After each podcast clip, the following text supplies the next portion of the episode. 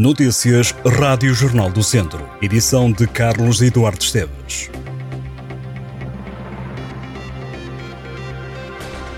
O incêndio que deflagra em Nelas já causou quatro feridos, dois deles bombeiros e outros dois civis. O fogo obrigou ao corte da Estrada Nacional 231 entre Nelas e Ceia. As quatro vítimas foram afetadas pelo extremo calor e por intoxicações. Os bombeiros sofreram entorces. A Câmara de Nelas ativou o gabinete de crise da Proteção Civil Municipal por causa das altas temperaturas que estão a atingir o Conselho, um dos que tem registado os valores mais elevados no distrito. Foram criados pontos de emergência em articulação com as juntas de freguesia, centros paroquiais e agrupamentos de escolas para apoio à população.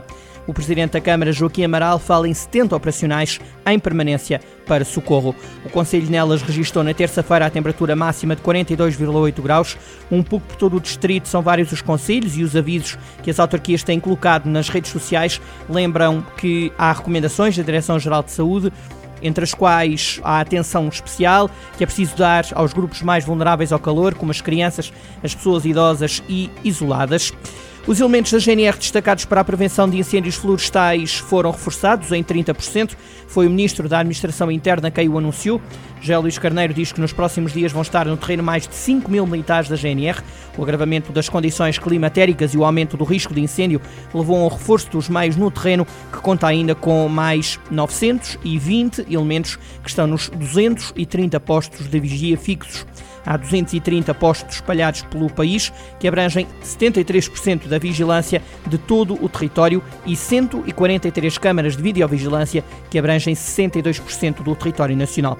O ministro voltou a apelar à população para que mantenha comportamentos e atitudes responsáveis. O Plano Estratégico Educativo Municipal de Tondela está a ser ultimado e deve ser apresentado à comunidade e aos parceiros do município já no próximo mês. Para escrever o documento foram feitos questionários junto de professores e alunos, organizaram-se workshops com presidentes de junta e foram feitas entrevistas com responsáveis da educação. Já foi possível concluir que, apesar de haver melhorias a implementar, os estudantes de Tondela gostam e são felizes na escola. Foi identificada a falta de técnicos como psicólogos, terapeutas da fala e informáticos para apoiar as escolas e os alunos.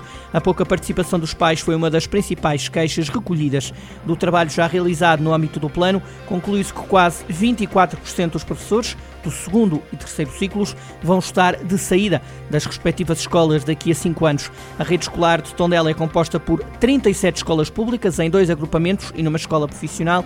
O Conselho tinha no último ano letivo 2.700 alunos.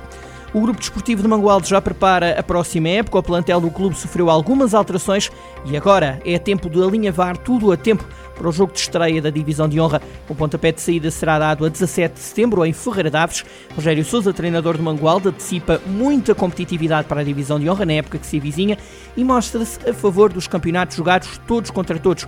A Divisão de Honra não terá grupos e vai ser jogada a série única. A menos de um mês do início da Divisão de Honra, Rogério Sousa refere que o Mangualde vai jogo para fazer o melhor possível e confia numa equipa competitiva. Mangualde que se estreia na Divisão de Honra com uma deslocação a Ferreira Daves tem depois dois jogos seguidos a jogar em casa.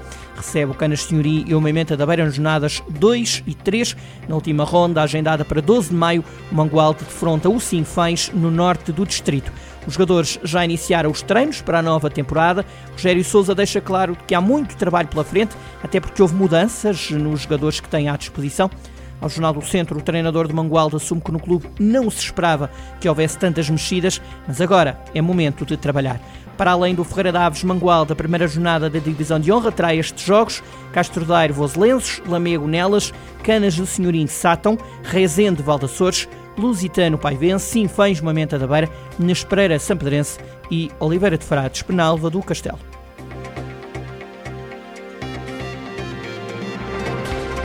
Estas e outras notícias em jornaldocentro.pt.